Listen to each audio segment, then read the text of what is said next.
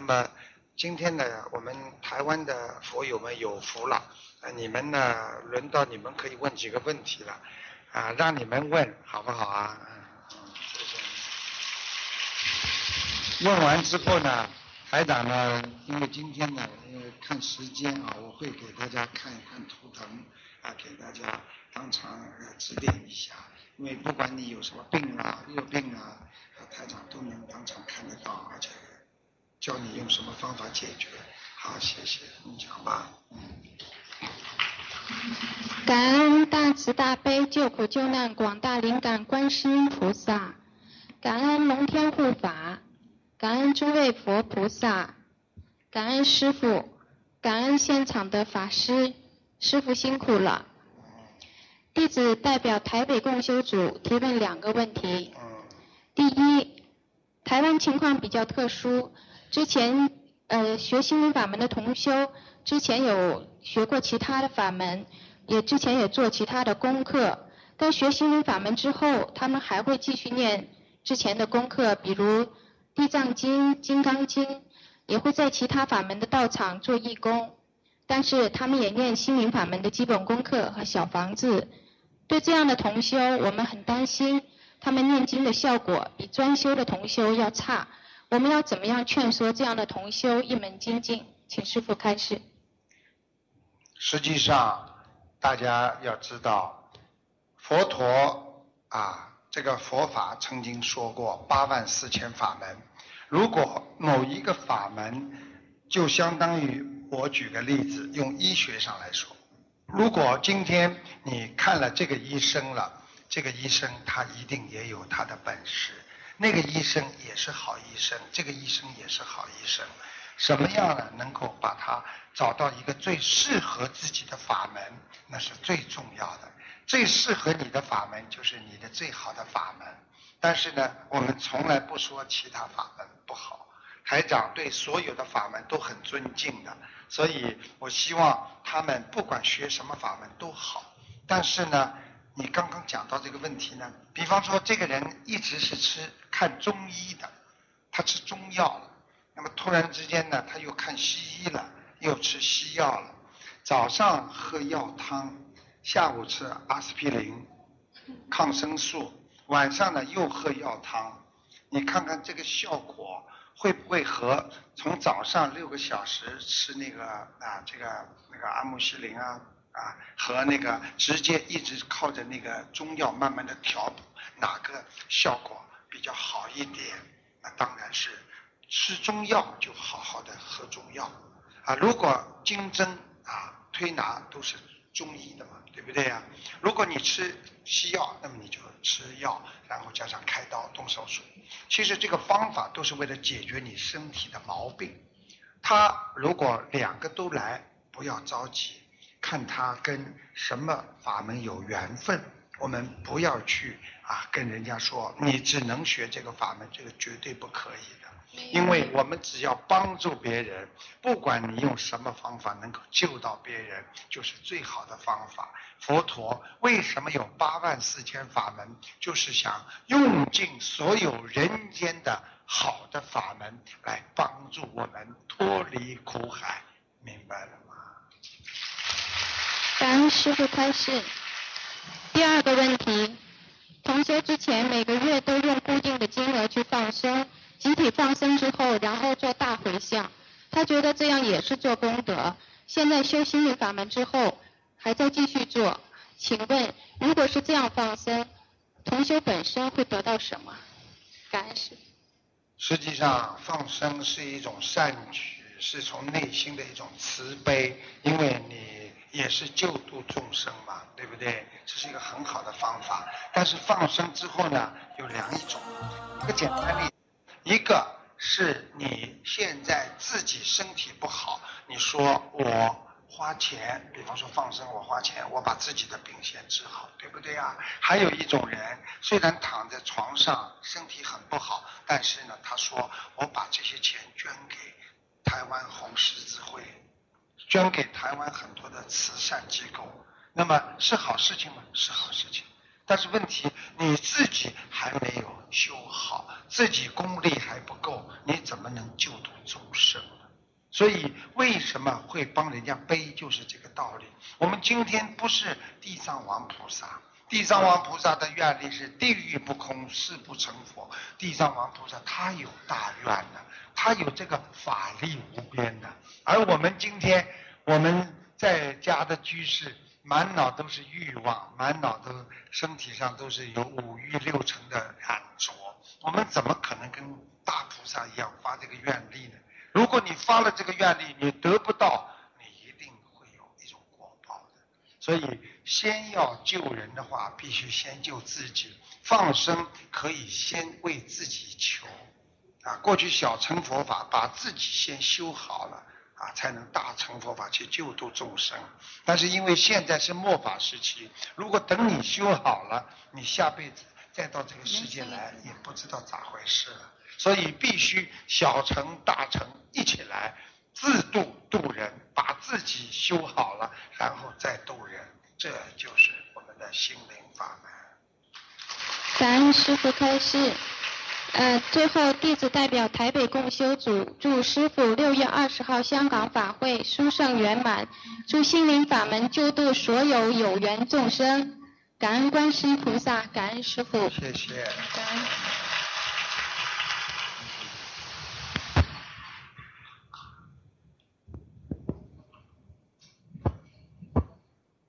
感恩南无大慈大悲救救广大灵感观世音菩萨，感恩尊敬的慈悲台长。呃，弟子林金安代表桃园共修组，请示两个问题，请师父慈悲开示。第一，共修组有开天眼的同修问，有有些同修碰到紧急问题时会找他问，让他看，还有在渡人时，让他也应用天眼渡人。渡人效果也蛮好，现在想问这个做法是否如理如法？这同修在在修心灵法门，但还不是多还不是弟子，嗯请师父慈悲开示。这个呢，因为现在呢，啊，在这个世界上末法时期，有很多人都开天眼的，因为台长看到太多了。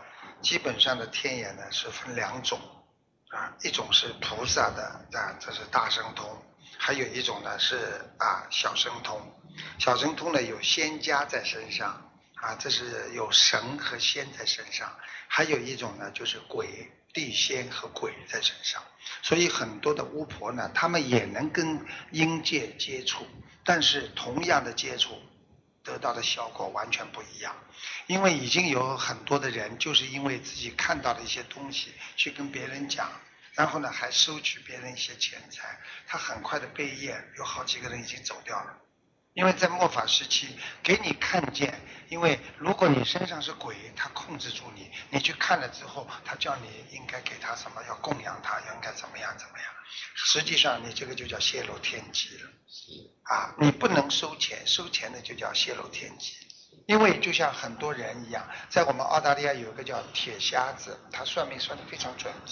人家叫他铁算铁瞎子，他为什么准呢？他本来很很漂亮，一个男的，长得也很好，他就是整天帮人家算，算算算到后来眼睛看见看不见了。是，他是其实很多瞎子并不是生出来是瞎子，他是算了之后他瞎子眼睛瞎，因为他眼睛瞎掉之后不让你看到阳间的东西，你更能看到阴间的东西，所以他算出来才准。但是你不停的用阴间的东西来赚钱，赚阳间的钱，时间长了，你帮所有的人背业，所以背到后来有一天他会把你带走的。所以这个事情台长告诉你，不是大神通，不要随便的帮人家看，他担不起这个业的。所以很多人为什么担不起人家业，就在这个道理。所以我劝他，不管怎么样，还是应该先。自己看到的，慢慢不要去看，自己就好好的修心。看到只是一个境界的一个过程，真正的是应该透过这个过程去更多的理解佛法。因为菩萨也不赞成经常去搞这些啊，看呐，去啊演演天眼呐。其实台长就是为了让很多不相信的人能够相信佛法，因为待会儿我可以当场给你们看。看得准的不得了，准的不得了。之后呢，很多人，哎呀，卢台长怎么这么厉害啊？我家里后花园有个什么东西都看得见。其实呢，我的目的就是让他能够相信佛法念经。所以你把我这段话好好跟他解释一下，我希望他能够想通想明白，他也是为了救人嘛，是好不好？谢谢。好，感恩。第二个问题，这个境界高、基础好、其实是有修啊，他们好好修会很容易上去。嗯。如果本身的孽障很重，基础又比较差，阻碍很大，那修上去难度较大。那如何定好自己目标，一步一步好好修，请师傅开始。实际上，你这个问题呢，有很多弟子问过我，为什么呢？因为一个人呢，他的基础很重要，就像造房子一样。你看台湾的一百一零一大楼，他要造的这么高，你知道他的地基要打多少深吗？一个人越想要高，地基越要深。美国的一个摩天大楼，他造了三年的地基呀，他实际上房子造上去花了一年时间，但是他地基打了三年呢。为什么地基深，房子才能高？我们要修得好，要到天上，要成为菩萨，根基很重要。所以很多人一世修成是不可能。所以台长告诉你们都是真的话。所以不是说嘴巴里说，哎呀，一世修成了，这是看你的前世啊，还有看你的根基，还有今世你的果报，还有你自己的啊不造新业等等。所有的加起来才可以得到这个果报，这个果位了。实际上在天上都有果位的嘛，上等上品啊，上等中品啊，上等下品都有。所以这个就是道理。所以呢，有的人他基础差，但是呢也要鼓励他修，并不是说这个孩子不能读出高中、读出大学，我们就不去鼓励他了。这个孩子永远修不学不好的，我们就不学他，也要让他好好读书，好好学。但是呢。这个可能要花更多的精力，你明白吗？所以呢，鼓励他们，哎，不要去跟他说，你看你修的很不好，你看你现在啊，这条件啊，你不好好修，你肯定上不去的，啊，你肯定不行的。啊，我们悉尼有一个人要去劝他先生去学佛，结果他先生不学，他就跟说啊，你还骂我，你还不好好学啊？那我告诉你啊，卢台长说的，像你这种人要下地狱的。人家跑过来问我，卢台长，你说过吗？我说你是谁，我都不知道。他说我老婆说的。所以一个人呢，要记住根基很重要。今天大家坐在这里都是有佛缘啊，有佛缘的人在努力，那么慢慢就会有善缘。有了善缘，要广结善缘，广结善缘，到处都是你的好朋友，你不就是啊有了人缘了吗？有了人缘之后，你就会有贵人呐，有了贵人缘呐。贵人缘之后，你就会有财源嘛。有了财源之后，你才能团圆嘛。是开始。呃，弟子的问题问：感恩师慈悲开示，并推是发笔一看，重复在此，救度更多有缘不能众生。上辈子是。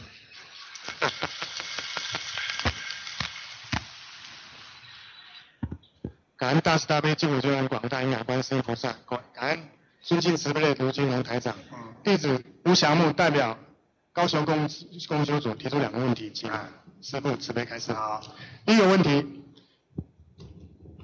夫妻之间因为因缘的果报，常造成其中一方修行的重大阻碍。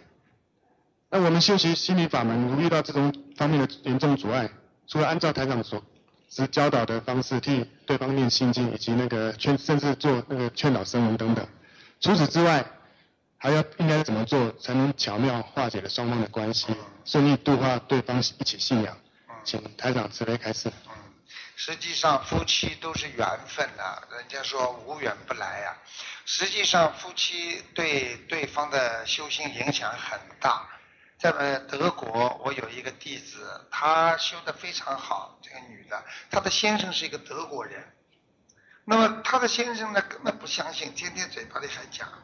所以他很苦恼，结果呢，我不讲当中，我就讲结果。每天给他先生念七遍心经，每天念四十九遍解结咒，最后他先生给他供净水，给他香放好，然后呢，给他桌子擦得好，给他换水果，这就是结果。所以夫妻如果有一方还不努力，还在退转，说明他的本身的业障还有。所以最好的方法就是不要有业障，就是帮他一起团结他，帮助他一起在修。如果对方一直不肯精进的话，我真的台长喜欢讲实话的，慢慢的两个人感情会疏远。这个是没有办法的，为什么？就像一个人的学历越来越高，一个人不读书，我就不学习，我就不做好人，很快的两个人的感情是会拉大的。所以，一个人如果想把家里搞好，你必须要团结他，你必须要把他拉起来。你很爱你的妻子，她不信佛，你就天天给她念。你自己要做的像菩萨一样，他骂你、打你，你都这样想想。我修的还不好，他时间长了，他觉得你真的改了，他就学了。因为很多人现在去叫人家老公修，老公说好了好了，就你这个样还叫我修，你自己把自己修修好吧。这就是为什么榜样的力量无穷的。你要他自己像菩萨这么在家里。不吵不闹，从来不发脾气，很笑嘻嘻的。人家一看就是个菩萨，慢慢的，老公会跟你学的。你问题你不像个菩萨呀，所以人家怎么跟你学呀？对不对呀？当然我不是说的你哦。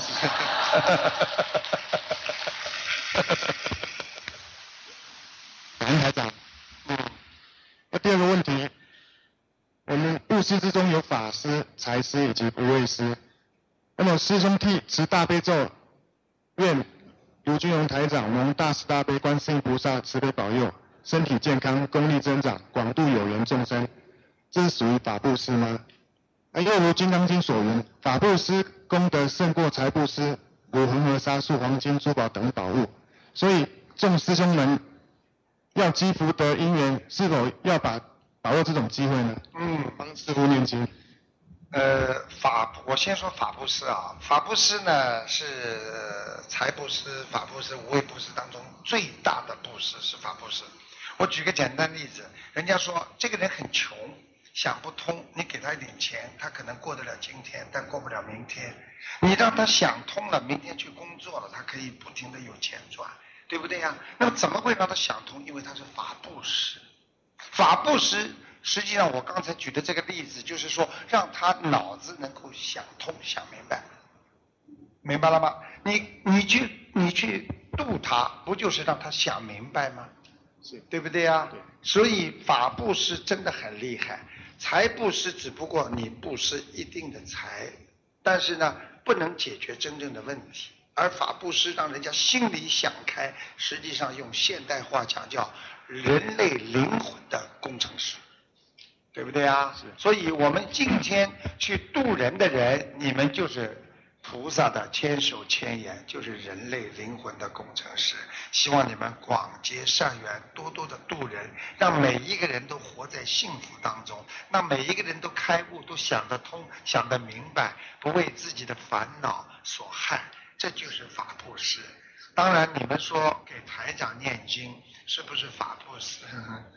嗯嗯，这个随缘吧。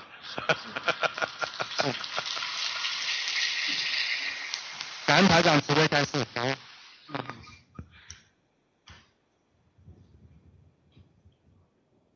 感恩大慈大悲广大灵感观世菩萨，感恩尊敬的卢卢军龙台长。我我是蔡护如，代表台中共修组。想要请示的师傅三个问题。嗯。第一个问题，不念基本功课，大悲咒、心经那一些，对初入门的同修，可以只念主题消灾，这样会有效果吗？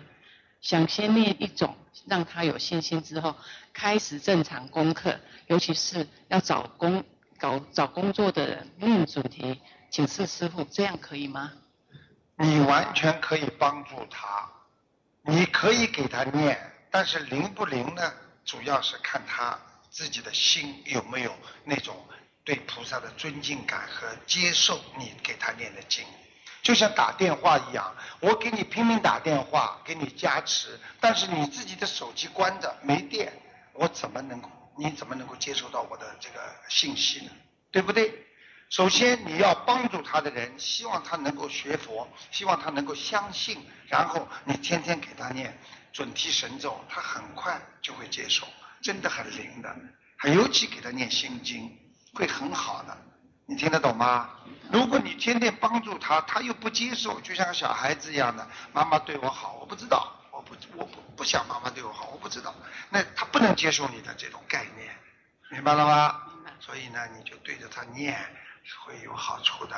但是呢，他能够想通，他也能接受，那效果更好。谢谢。谢谢。那那第二个问题呢，请请师傅开始。新同修是否可以在特殊的日子多念礼佛？嗯，可以。可以。都可以啊，这个是我们说平等心，一视同仁，都可以念。好，还有一个问题，第三个问题，台湾人呢慎终追远的观念根深蒂固，当他开始修心灵法门，却不能认同把祖先的牌位请下来。请示师傅，在这方面我们该用什么方式来处理？很简单，心灵法门呢，并不是说要叫家里把那个祖宗要请下来，并不是这样。我要讲道理给大家听，但是完全可以尊重大家，不要请下来。但是为什么时间不能放得太久？我问你们，如果你家里过世的亡人，人活在这个世界是不是人？死了是不是鬼呀？我问你，人跟鬼能够？同时同时生活在一个一个家里吗？为什么你们家里如果感觉哎呦不大对不大对，好像很害怕有鬼哦？为什么？因为虽然是你的亲属是你的啊长辈，但是他们走掉了之后，实际上他跟你今世的缘分已经断了。我们可以在逢年过节、清明啊，还有那个端呃这个七月十五啊，这个还有那个冬至。都可以请出来，还有他们的过世的时间都可以请出来供拜。但是你天天放在家里，实际上很多老妈妈身体不好，因为经常会把亡灵招回来跟你讲话，会让妈妈经常做梦做到过世的人。你要记住一句话：当一个人、两个人感情太好了，一个走掉之后，一个女的老妈妈天天老头子啊，你回来啊，你来看我，很快的老头子就把她带走。所以这个道理大家还是要懂的。台长坚决啊没有反对别人家里可以放，只不过学心灵法的人他开悟了之后，他懂得这个道理了，平时把它包起来放放好，等到啊有供拜的时间，清明了就拿出来好好的供拜而已，并不是我们忘记长辈。实际上记住不是靠形式，靠心理，心中记着我们的祖先。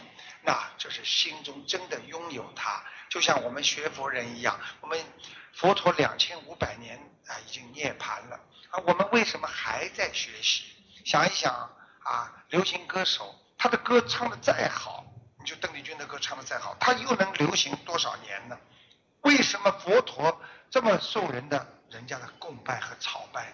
因为他传播的是思想和智慧，这和给你留下的。音乐和声音呢是两种概念，所以我们的祖先离开我们，我们对他尊敬，但是不一定要放在家里天天给他烧香，因为经常的这样啊，也会让他经常回家的，明白了吗？经常回家，你又看不见，你又感觉到，哎呀，老头子又回来了，老头子又回来了，天天时间长了嘛，老头子你把我带走吧，嘣，走掉了。所以既来之则安之，听得懂吗？不要勉强的让人家这样，一切随缘。谢谢。谢谢。感恩大慈大悲广大灵感观世音菩萨，感恩尊敬的卢台卢卢金荣台长，祝卢金荣台长花体安康。谢谢。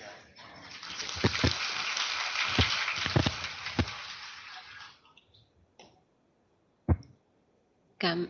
感恩南无大慈大悲救苦救难广大灵感观世音菩萨摩诃萨，感恩尊敬慈悲的卢台卢军宏卢台长。嗯，我代表高雄公修组向师傅提示两个问题，请师傅慈悲慈悲开示。第一个问题，在全球有很多心灵法门的同修在快速成长，请台长开示如何兼顾渡人的质量及更精进的方法。渡人实际上。本身要有智慧啊，观世音菩萨到人间来渡人，菩萨也是用的妙法。举个简单例子，今天菩萨来了，如果你们不相信的人，你说菩萨也苦啊，因为菩萨有很多个点他是做不到，其中有一点是无缘，菩萨是度不了的，无缘不度。啊，但是无缘并不代表你是永远的没有缘分，因为当你以后跟佛有了缘了，菩萨还会来度你，所以这个缘很重要。所以呢，当你们要去度人的时候，首先要看他有没有佛缘。啊，一个人啊善良吧，你们比方说你们啊给把台长的书给他们看，人家不要看的，那你去发给他干嘛？你不是糟蹋台长吗？上面还有我的像呢，待会儿被人家扔到麦当劳的垃圾桶里了。麦扔在麦当劳倒算了，问题扔在肯德基，我变老爷爷了。所以要记住，这个人想看，听你讲了，站下来了，你再给他，对不对啊？人家听都不要听，你跑过去拉住他，卖广告啊，千万不能这么做，有缘呐。就像谈恋爱一样的，很多现在谈女孩子在火车上、在电车上看见这个男的老盯着她看，以为哎呦看看我了，哎呀喜欢了，想跟他上去讲话，人家理都不理你，为什么？他已经三个孩子了，他只不过在火车上喜欢看看呀，像看广告一样的，你开心了半天了，待会一下去你又失望了，明白了吗？化妆化了两个小时、三个小时，发神经了。听得懂了吗？所以缘分靠的才能渡人。这个人相信的不相信？今天来的人要是不相信，他们怎么会来呢？你看相信了，大家开心的不得了啊，大家心情就很好，他们就得到加持了嘛，对不对呀？如果不相信的，你到马路上去拉好了，你去把那个酒店的门口站在那里管理员还有出出租车司机全拉进来好了。他坐在这里，他心想我又少几个单呢，没去拉人啊。听得懂了吗？好啦。感恩感恩师傅。嗯，第二个第二个问题是世俗因缘不知者无罪。以佛法法的角度，如果不知者无罪，就可以不触犯因果吗？比如佛教徒不能喝酒，那么倒酒给他人喝，有触犯因果吗？首先，你举的这个例子啊，你举个这个例子，实际上呢是啊。不应该是属于一个很大的业，但是这个并不代表没有业，业有大小，小的业障用礼佛可以消掉，但是大的业障必须要靠小房子念很多的大经，那。现在菩萨没有让我们念你们很教你们很多大经，除了一个礼佛，就是因为他是比较普遍的人，因为他不可能一下子像法师们这么开悟，能够一下子啊遁入空门，他们啊念这么多的大经，因为他把一生都交给菩萨了，所以所以他们的愿大，他们可以念大的经文。我们天天烦恼，我们。我今天叫你们念《金刚经》，叫你们念《阿弥陀经》，你们做得下来不啦？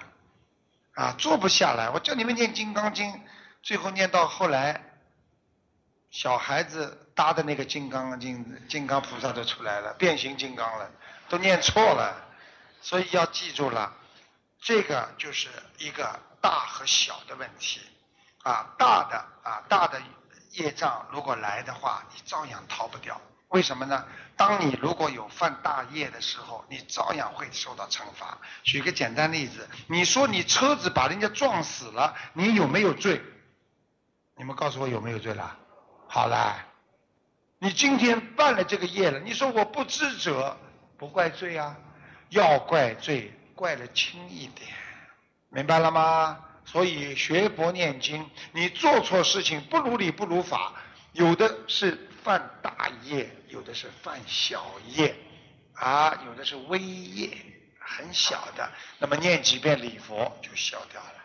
所以呀，不要以为什么样的经都能念礼佛能念掉的，听得懂吗？因为礼佛还有一个数量问题，还有你不能说我念了之后，我下次再犯再犯，一直犯，犯到后来效果就没了，因为菩萨都不能相信你的改变了。明白了吗？好啦。感恩台长，祝台长法体安康。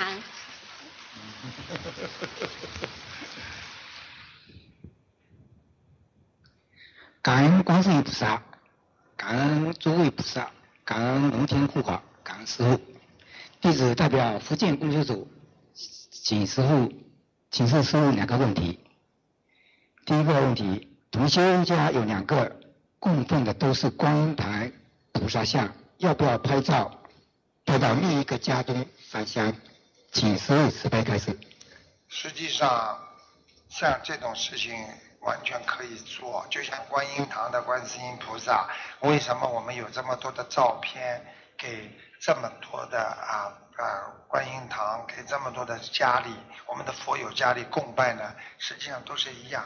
举个简单例子，实际上照片就是啊，我们说千手千眼了。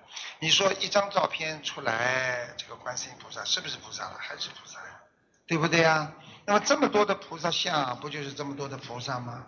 啊，都是菩萨像呀，所以完全可以。但是呢，最好要干净一点，照片要清楚，不要模糊。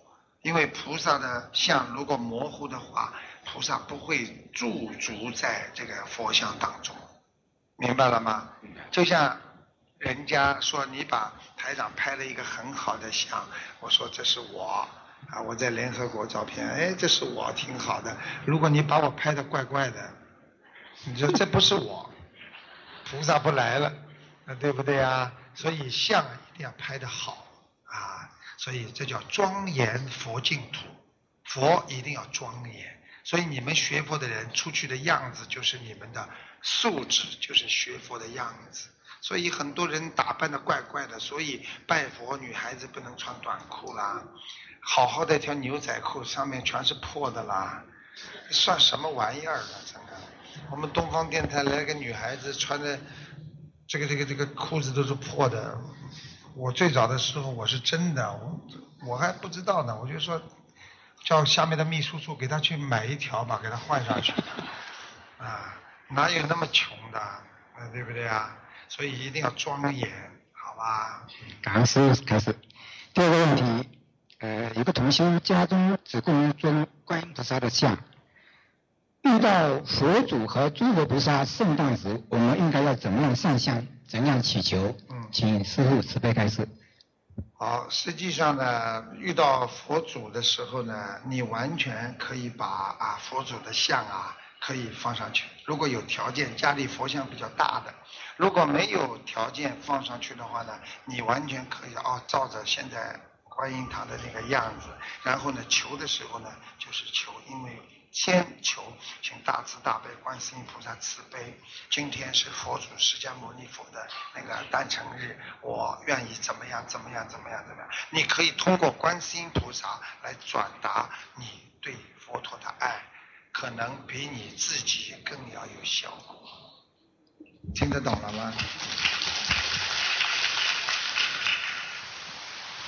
师父，还是弟子福建工作组，弟子代表工作工作组祝师父香港法会圆圆满顺利红华祝的。谢谢。祝师父法体安康，常驻人间，能够度更多的全世界的有缘众生。谢谢。感谢。感恩。他们教我讲一句福建话，是广东话的福建，我搞不清楚。我是福建人啊！